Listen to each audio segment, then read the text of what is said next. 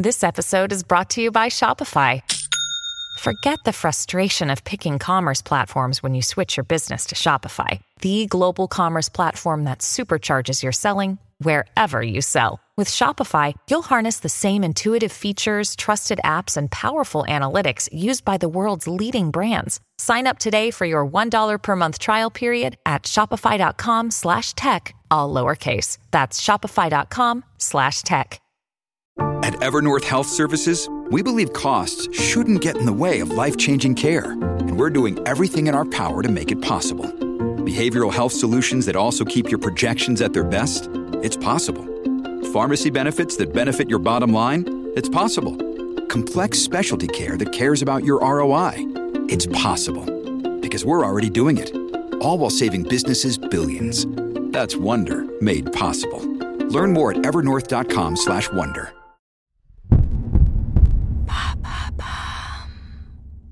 Quels sont les trois conseils pour réduire sa facture d'électricité? Merci d'avoir posé la question. Jusqu'où s'envolera-t-il? Le prix réglementé de l'électricité augmente de 15% à compter du 1er février 2023 sur proposition de la Commission de régulation de l'énergie. Cependant, cette réglementation est censée nous protéger d'une explosion incontrôlée des prix de l'électricité due à la guerre en Ukraine.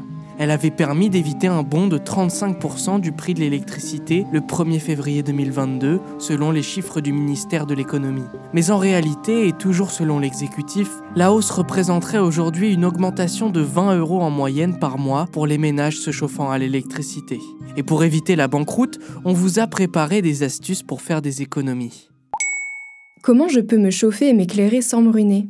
Selon le site économie.gouv, le chauffage est le premier pôle de consommation d'électricité pour les Français. Déjà, pour éviter de chauffer votre appartement vide, essayez de programmer le minuteur de votre chauffage pour ne pas qu'il tourne lorsque vous n'êtes pas là. De plus, pour les propriétaires, il est possible d'avoir accès à une prime si vous faites des travaux de rénovation énergétique. L'État appelle cela ma prime rénove.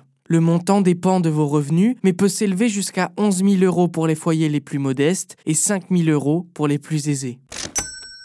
En ce qui concerne l'éclairage, il faut privilégier les LED aux ampoules classiques. Selon Engie, c'est un moyen d'économiser une centaine d'euros par an, car elles consomment environ 6 fois plus qu'une ampoule à incandescence. Et pour les appareils électroménagers, je peux aussi faire des économies?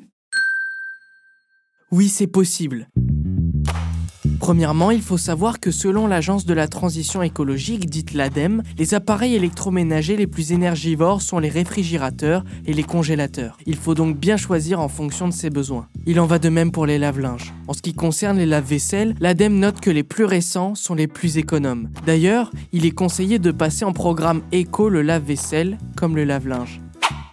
Pour les appareils connectés comme les téléphones, les ordinateurs ou la télé, le danger, c'est le suréquipement. Faites bien attention à ce que vos appareils vous soient bien utiles à votre travail ou à vos besoins. Encore une fois, selon l'ADEME, la consommation d'électricité pour un appareil en veille représente 11% de votre facture annuelle. Il est donc préférable de débrancher ces appareils plutôt que de les mettre en pause. Mais comment faire pour bien choisir tous ces appareils? Le réflexe à avoir en magasin ou sur Internet, c'est de bien regarder l'étiquette énergie. Il permet d'évaluer la consommation de l'appareil et est obligatoire pour la quasi-totalité de ces derniers. Donc si un appareil ne dispose pas de l'étiquette énergie, ce n'est même pas la peine de le regarder. Il a une échelle de notation simple, de G à A pour le lave-linge, lave-vaisselle, réfrigérateur, télévision, et de G à A pour les sèche-linges, les aspirateurs ou encore les chauffe-eau. Plus ça s'approche de A, plus l'appareil est économe en énergie. Voilà comment on peut réduire sa facture d'électricité.